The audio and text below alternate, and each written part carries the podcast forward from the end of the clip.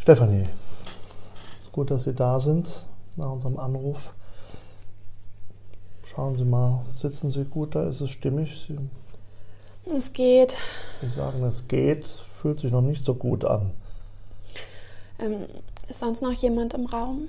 Nein, nur wir beide.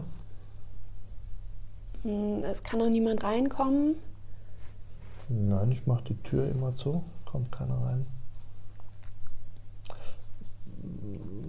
Haben Sie die Sorge, dass, dass jemand reinkommen könnte, oder? hm, Wegen dem zweiten Sessel hier. Ah, verstehe. Ich habe immer zwei Sessel, zwei Stühle bei mir stehen. Es gibt ab und zu Ehepaare, die zur Beratung kommen. Manchmal auch ein Elternteil mit dem Sohn oder der Tochter. Aber, aber sonst ist keiner hier. Sie dürfen sich gerne umschauen. Denken Sie, es müsste noch jemand hier sein? Ja, besser nicht. Besser nicht. Das heißt, Sie befürchten, es könnte noch jemand hier sein, deshalb fragen Sie. Darüber möchte ich eigentlich nicht reden.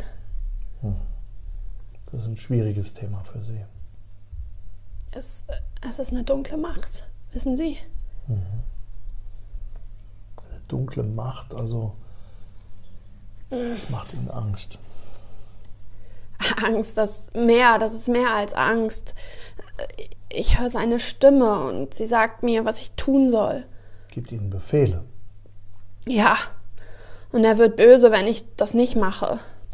Also es hat Konsequenzen, wenn Sie sich nicht dran halten. Ja, aber bisher habe ich immer alles gemacht, was er gesagt hat. Okay. Steffi, darf Steffi sagen? Ja. Also gibt es eine dunkle Macht in ihrem Leben. Das ist eine Stimme, die sie hören. Und die gibt ihnen Befehle. Und die wird böse, wenn sie sich nicht dran halten. Aber bisher haben sie das alles so brav gemacht. Genau. Mhm. Und diese Stimme, diese Person, frage ich mal ganz vorsichtig, die ist schon länger in ihrem Leben und sagt ihnen, was sie tun müssen. Ja, so ein paar Monate. Das heißt, vor diesen paar Monaten war das nicht so. Mhm. Erst seit ich in Machogorje war. Sie waren in Medjugorje. Also sie haben eine Wallfahrt gemacht.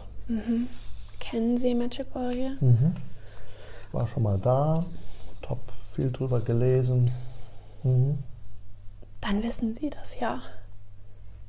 Was meinen Sie, das weiß ich ja dann.